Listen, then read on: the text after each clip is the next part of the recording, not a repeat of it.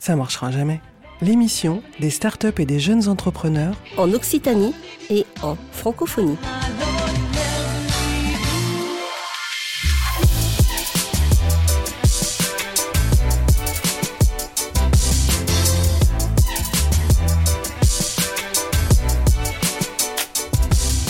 Bonjour à toutes, bonjour à tous, ça marchera jamais, l'émission des startups et des jeunes entrepreneurs en Occitanie. Euh, ça fait quoi Une heure Deux heures? Peut-être une demi-journée que je suis là à la regarder. Je sais plus trop, je reste absorbé par ces couleurs, situées entre le fauvisme et les fraîches couleurs pastel des estampes d'Okusai. Ça doit faire des heures que je m'y noie. Peut-être ces formes arrondies, ces angles échevelés qui me captivent par leur dynamisme. Un escalier de contours à la Dali rythmé par des courbures abruptes picassiennes qui sillonnent le tracé de mon regard. Je reste assis à les observer, laissant ma pupille marcher en randonnée sur ce chemin de rêve. Ou bien les souvenirs qu'elle m'évoque, tantôt nostalgiques, parfois mélancoliques sûrement. C'est étrange ce qu'elle peut provoquer en moi, simplement en passant par l'œil. Excitation des papilles, l'envie du toucher comme à la vue d'une sculpture d'Arturo Martini ou révélation des senteurs boisées d'un songe d'une nuit d'été. Allez, ça fait trop longtemps que je suis assis devant cette femme. C'est décidé, je dois aller lui parler. Comment? Vous m'imaginiez peut-être dans un musée? Allons donc, on la trouve partout, comme vous le devinez. Et finalement, y a-t-il besoin de murs pour aller trouver la beauté? Ça marchera jamais. Bienvenue à toutes et à tous en direct sur Campus FM ou en podcast. On est euh, ravis d'accueillir à notre euh, micro Natalia Velikanova. Bonjour Natalia. Bonjour Mathias. Vous êtes fondatrice de Gate 22 ou 22, on l'élucidera, le premier musée d'art digital en réalité virtuelle. Et nous sommes aussi en compagnie de Laurent Chiquano. Bonjour Laurent. Bonjour. Directeur du Quai des Savoirs, le haut lieu dédié aux sciences, aux technologies et à la création contemporaine situé à Toulouse. À ma droite, mon avatar numérique, mon hologramme en chair et en os, sacré exploit, qui apparaît dans le studio comme ça, d'un claquement de doigts comme Jean-Luc Mélenchon, professeur Pivot. Hey Matito. Ça va professeur? Parfaitement. La forme, la pêche, la patate? Ouais, tout à fait. Bon, je suis très content de vous voir apparaître et je suis très content de vous avoir devant nous. On, fait un petit détour par les internets avant de commencer. Je reste assis là, dans cet endroit minuscule. Il n'y a nulle part où aller. Nulle part. Sauf l'oasis.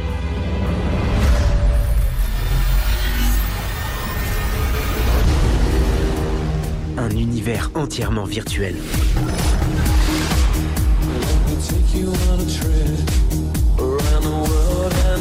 Les gens vont dans l'oasis pour pouvoir faire ce qu'ils veulent. Mais ils y restent pour pouvoir être ce qu'ils veulent. Tu le sens ça? Euh, Ouais. Et je vois Natalia avec les yeux de bille à, l'évocation extrait sonore de Ready Player One de Steven Spielberg. Allez très, le voir. Très bon film. Il est vraiment très bien et ça mm. parle de réalité virtuelle. Ah, je l'ai vu celui-là. Ah, qu'en avez-vous pensé, Natalia? Il était super, en effet. C'est vrai, bah, ça traite un peu du propos de Gate 22 ou Gate 22. Comment on dit déjà?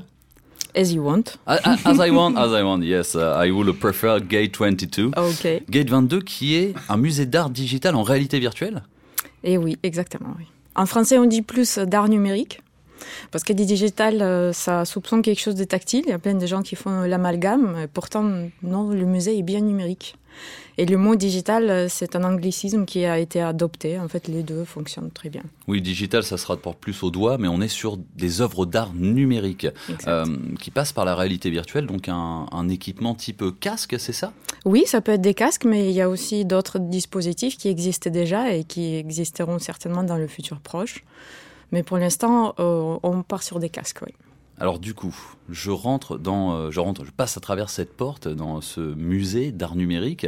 Qu'est-ce que, qu'est-ce que je vois dans Gate 22 ben alors justement, euh, nous avons commencé à travailler sur la démo, donc ça va être une première expérience, euh, certes un peu courte, mais exhaustive par rapport à tous les ingrédients qu'on va retrouver plus tard dans les versions plus longues.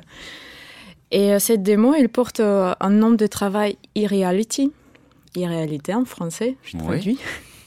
Professeur, là, on vous pique votre travail. Non, non, c'est bon, c'est des franglismes, c'est bon. C'est des franglismes, ça va. Et du coup, euh, le but de cette exposition, ce sera d'amener le visiteur à douter du fait que la réalité est bien réelle et bien solide. Et en fait, on, va le faire douter à travers des œuvres qu'il va percevoir. Donc, en effet, quand il mettra le masque, il va être accueilli par un guide euh, en voix off, certainement. Peut-être se guidera encore, on ne sait pas encore, qui va l'accueillir chez Gate 22 et qui va lui présenter l'exposition et le, le, le sens qu'elle, euh, enfin, qu'on envisage Alors, lui donner. Du coup, oui, c'est moins un musée plus une, une quête, euh, un petit peu comme dans Ready Player One. euh, encore une fois, c'est un, un univers euh, immatériel, c'est ça? Parce que quand on dit musée d'art numérique, j'ai tendance à penser qu'on on va en fait rendre digital, rendre numérique des œuvres existantes. Mais c'est pas le cas dans Gate 22. Ce sont vraiment des, des, œuvres, des œuvres uniques en fait, créations originales. Exactement, c'est les créations originales des artistes vivants euh, ultra contemporaines. C'est les artistes qui créent aujourd'hui en numérique exactement. Mais en fait, les, euh, on essaie d'innover aussi le parcours de visiteurs et euh, pas juste faire une compile de beaux objets dans un même espace, même s'il est digital, même s'il est numérique, peu importe, même s'il est en réalité virtuelle. C'est aussi changer sa façon de... J'aime pas le mot consommer, mais oui. Oui, mais quelque part. En quelque sorte, consommer l'art et euh, plus lui poser une question à répondre, que- qu'en fait l'exposition, ça fasse aussi son chemin de réflexion, que ça l'amène quelque part, que ça soit pas juste euh, un bric-à-brac des, des beaux objets.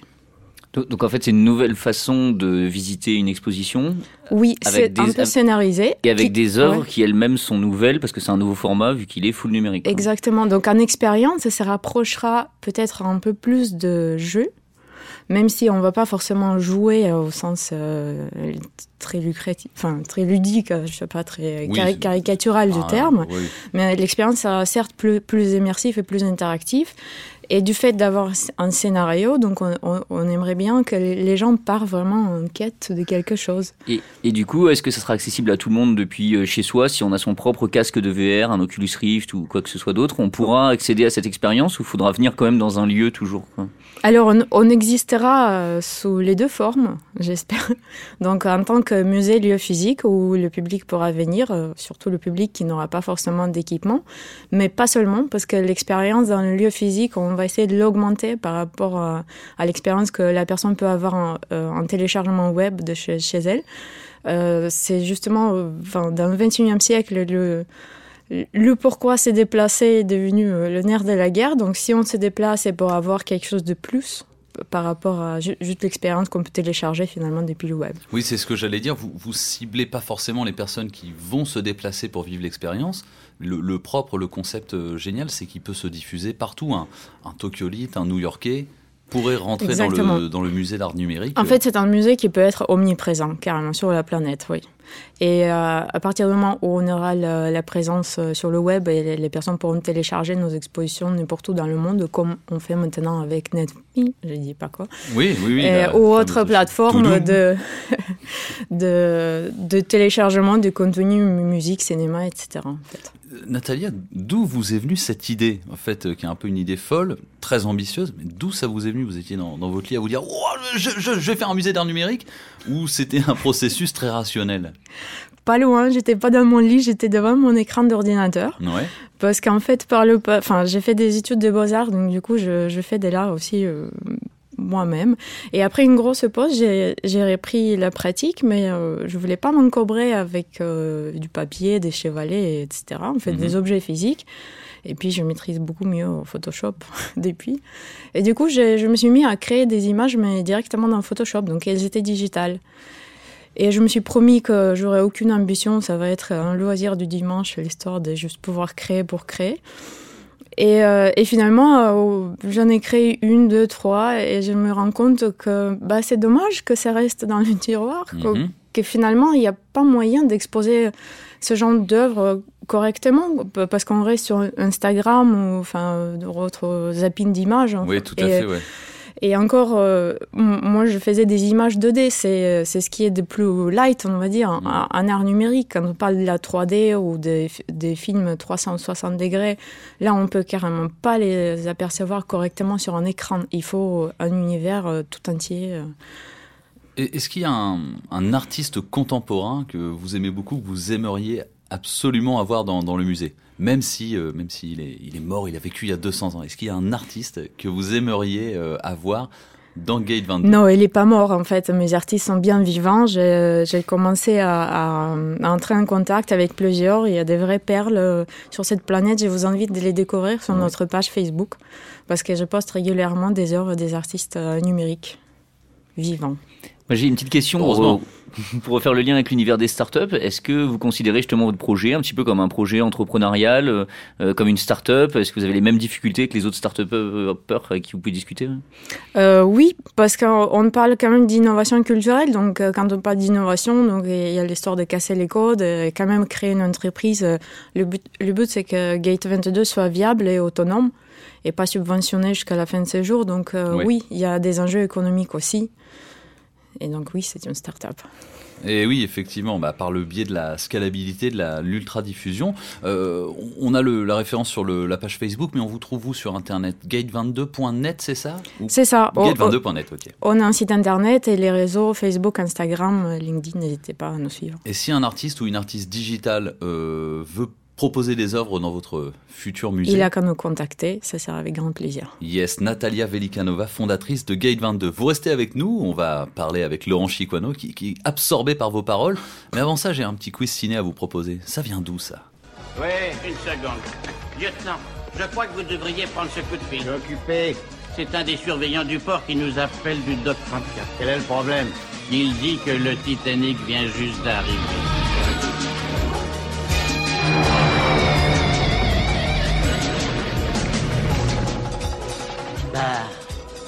Mieux vaut tard que jamais. Le Titanic qui est taqué. Nous sommes avec Laurent Chiquano. Ok, alors c'était quel film là? Je vois vous faire des nœuds au cerveau. J'aime bien faire des quiz comme ça. Improbable. Alors là, ce ne sont pas les Soudoués passent le bac. Non, pas vraiment, pas vraiment. Ni le gendarme à Saint-Trope, donc. Euh, Absolument pas. Non, difficile, c'était Ghostbuster. Ah, Ghostbuster 2, effectivement, quand le Titanic revient avec des, fantômes en hologramme, ça me faisait penser un, petit peu à ça, mais c'est surtout la référence au, quai, euh, euh, au ah, quai des savoirs, le, voilà, qui, qui, accueille un petit peu les, les plus grosses expositions scientifiques, technologiques à Toulouse. Alors, peut-être que je le pitche mal, donc expliquez-nous Laurent, qu'est-ce que le, qu'est-ce que le quai des savoirs? Non, c'est parfait. Bah, le quai des savoirs, effectivement, le quai, ça, ça, vient de là, sûrement, ça doit être le quai où vous embarquez pour l'aventure de la connaissance.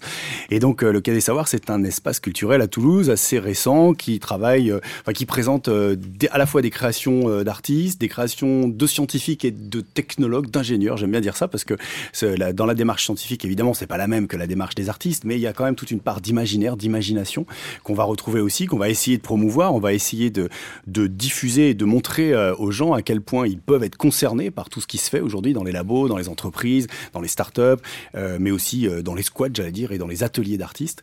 Et l'idée, c'est d'avoir une approche transversale, comme on dit transdisciplinaire, c'est-à-dire qu'on s'intéresse à la fois à toutes les disciplines scientifiques, on s'intéresse évidemment à la biologie, à la physique, mais aussi à la sociologie, à la philosophie, à l'histoire, et puis on s'intéresse aussi à toutes les pratiques culturelles et artistiques. Donc on s'intéresse au spectacle vivant, à l'art numérique euh, on s'intéresse euh, également euh, à l'installation plastique. Donc voilà, on s'intéresse un petit peu à tout ça, au, bénéfice, j'allais dire, du public, du plus grand nombre, pour que, en fait, comme on est, on est tous en train de vivre dans un monde ultra technologique, eh bien qu'on le voit un peu sous un autre angle. Oui, le monde ultra technologique avec, avec ses dérives, vous voulez dire? C'est important d'avoir un lieu physique à l'ère numérique? Ah oui, complètement. C'est-à-dire qu'effectivement, dans la discussion euh, euh sur euh, la, vous savez, il y a, un philosophe qui parlait de l'art à l'état gazeux. Hein, C'est-à-dire que voilà, aujourd'hui, tout est partout, le design est partout, l'art est partout, le numérique est partout. Et puis finalement, où est-il vraiment? Et la question, c'est euh, que en fait, ce qu'on observe nous dans les lieux culturels, pourquoi les gens viennent? Parce qu'en fait, les gens viennent de plus en plus, et, et pas que au Quai des Savoirs, hein, à Toulouse, dans tous les musées, mais en France plus largement, et aussi aux États-Unis, et aussi en Europe. Il y a quand même une fréquentation dans les lieux culturels qui est en train de grossir petit à petit. Et euh, en fait, ce qui viennent chercher les gens, c'est euh, des discussions, c'est des rencontres, c'est le social en fait. C'est-à-dire que peut-être que la véritable innovation culturelle, elle est dans le social, elle est dans renouveler le lien social plutôt que d'être dans une quête technologique euh, qui vise à faire vivre des expériences qui, en fait, la plus, bah, l'expérience peut-être la, plus forte et la plus intéressante, c'est dans l'interaction avec un autre humain que vous ne connaissiez pas ou que vous connaissez et tout d'un coup, voilà. Alors, je veux pas parler d'histoire d'amour forcément, mais il y a toujours, il y a des rencontres, il y a des moments, il y a, y a des échanges qui se font. Et en fait, on constate que c'est vraiment ça qui plaise, euh, qui plaise au public. Et du, coup, euh, pour euh, favoriser un petit peu ces, rencontres. On a le, vaisseau amiral du Quai des Savoirs, qui est une exposition de, une exposition annuelle, enfin chaque année qui, change, euh, où vous abordez. Euh, alors l'année dernière, on était sur Luminopolis, je crois, qui a eu un gros, gros, gros succès. Euh, exposition gamifiée ou qui était quasiment complet, qui affichait complet à chaque journée. Et là, on a une nouvelle exposition, toujours un petit peu gamifiée. c'est c'est important d'avoir ce concept d'accompagner, de rendre ludique l'accès justement au, savoir, la technologie, à, tous les domaines auxquels vous vous intéressez. Ah oui, c'est un, bah un, petit peu comme disait Natalia, l'expérience de visite, elle est quand même importante. Et donc euh, euh, aujourd'hui, euh, les besoins qu'on a un peu tous en tant que visiteurs, c'est la question de l'immersion. Hein. Il, y a, il, y a, quelques années, on parlait d'interactivité, il fallait qu'une expo soit absolument interactive. Maintenant, il faut qu'une expo soit absolument immersive. Et donc, il y a des expos immersives où on est baigné dans des images à 360 degrés, sans mettre de casque, hein, sans, sans, rien du tout. Il y a des présentations, des, des projections sur les murs, sur le sol, sur le plafond. Nous, on n'en est pas là. On est dans l'immersion à travers euh, la scénarisation du rôle du visiteur, si on peut dire ça comme ça. C'est-à-dire que, en fait, l'exposition, vous savez, nous, on n'est pas un musée, on n'a pas des œuvres véritablement à, présenter. C'est plutôt euh, des expositions d'idées, des expositions euh, qui sont là pour faire réagir, pour faire réfléchir, pour amuser, pour pour stimuler, pour inspirer. Et en fait, la, meilleure façon qu'on a trouvé aujourd'hui, c'est de faire vivre une expérience aux visiteurs, notamment en le mettant dans un rôle, par exemple, là, pour Code Alimentation, on lui dit, voilà, tu vas espionner dans le futur une ville qui a innové en matière alimentaire et tu vas choisir des, technos que tu vas découvrir pour ramener au 21e siècle, peut-être pour répondre euh, aux, problématiques qu'on rencontre aujourd'hui. Après, on, discutait en, off avant, euh, l'enregistrement, effectivement, de, des travers un petit peu aussi de cette dépendance à la technologie et de potentiels bugs qui peuvent bloquer une expo, alors que dans un musée traditionnel, euh, au Louvre, je pense qu'il n'y a pas de bugs. Est-ce que cette dépendance, comment vous l'anticipez, comment vous la gérez oui, c'est sûr que la, la manière de l'anticiper aujourd'hui, c'est euh, de prévoir plusieurs scénarios de visite, donc d'avoir des plans B, des plans C, des plans A', etc. donc euh, il y a l'idée euh, aussi, puis en même temps, au-delà de simplement des bugs technologiques, il y a aussi le fait qu'on veut pas non plus rendre les gens totalement asservis à la technologie. Et on, on, peut, il y a des gens aussi qui ne veulent pas. par exemple, là, on distribue un, bracelet connecté à l'entrée de l'exposition. Ah, des réfractaires, oui, du coup, ça marche Alors, Il y a des réfractaires pour des raisons idéologiques, il y en a très très peu en fait. Oui, oui, Et puis il y a des gens qui disent non, mais moi je veux juste me promener, je veux juste discuter avec mes copains, ma famille, etc. Et du coup, on prévoit aussi euh, bah, des scénarios de visite pour ça, parce qu'il y a aussi du plaisir à être juste avec ses copains à, visiter une expo. Alors du coup, sur euh, les à côté, parce qu'on a, on a bien vu le, vaisseau amiral, l'écosystème, c'est vrai que c'est très très puissant, il faut euh, arriver à lier un petit peu tout ça. Est-ce qu'on a des startups, des partenariats avec des sociétés innovantes, des jeunes pousses, clin d'œil Natalia, sur le quai des savoirs comment, comment, par exemple, des jeunes auditeurs qui nous écoutent, qui ont un projet ou qui veulent se lancer, peuvent, je dirais, fréquenter, apporter leurs briques au quai des savoirs eh il faut nous contacter déjà. Et puis, euh, l'idée, c'est justement, oui, il y a des connexions qui se font. Euh, à, côté de l'exposition, il y a d'autres euh, espaces aussi. Je pense au plateau créatif, qui est une sorte de Fab Lab, pas vraiment un Fab Lab parce qu'il n'est pas aussi ouvert qu'un Fab Lab peut l'être. Mais par contre, c'est aussi un endroit pour faire des rencontres. Il y a des, des workshops créatifs. On organise une game jam aussi chaque année. Donc, un week-end où des jeunes viennent créer un jeu vidéo avec un jeune scientifique, justement sur un thème scientifique. Donc, il y a également toute l'activité en ligne sur les réseaux sociaux. Il y a les podcasts aussi qu'on publie euh, euh, au niveau du quai qui peuvent être aussi des coproductions où euh, il y a l'idée comme ça de pouvoir accompagner aussi et de donner leur chance et des opportunités à des jeunes qui veulent aussi se lancer. Bon, on retrouve toutes les infos sur le quai des savoirs, mais on a compris qu'on peut passer la porte, vraiment axé sur la rencontre, que ce soit ponctuel ou que ce soit permanent. Laurent, Natalia, restez avec nous, on va se faire une petite interlude musicale et ensuite on va partir au Togo au Bénin, mais professeur Pivot va nous en parler après. Ça vient du Havre, c'est Roadrunners LA Party.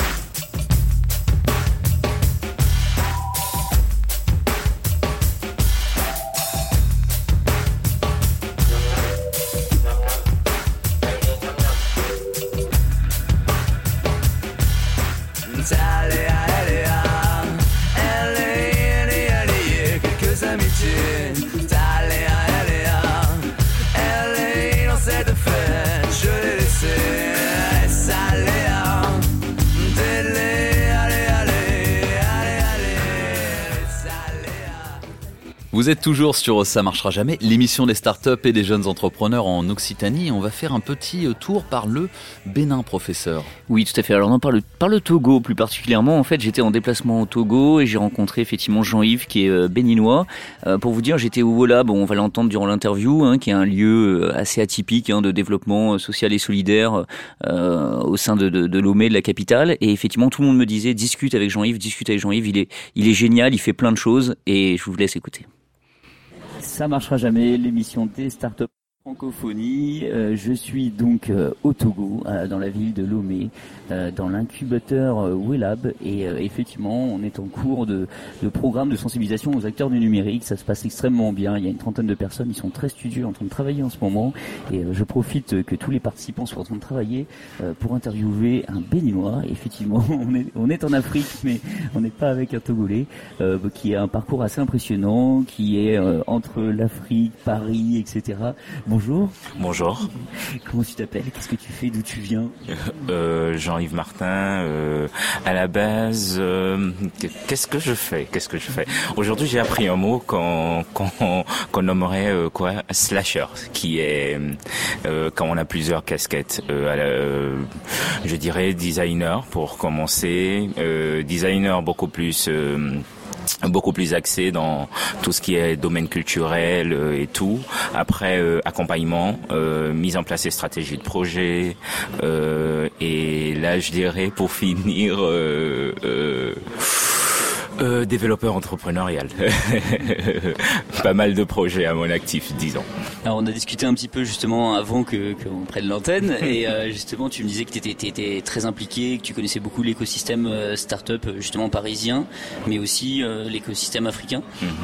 Oui, effectivement, j'ai eu à faire pas mal de, de, rencontres dans les deux, enfin les deux écosystèmes qui rentrent quand même sous un volet de croisement, je dirais croisement de de, compétences, croisement de forces, croisement en croisement en termes de capacité et surtout de collaboration. Et, qu'est-ce que tu fais euh, à Lomé?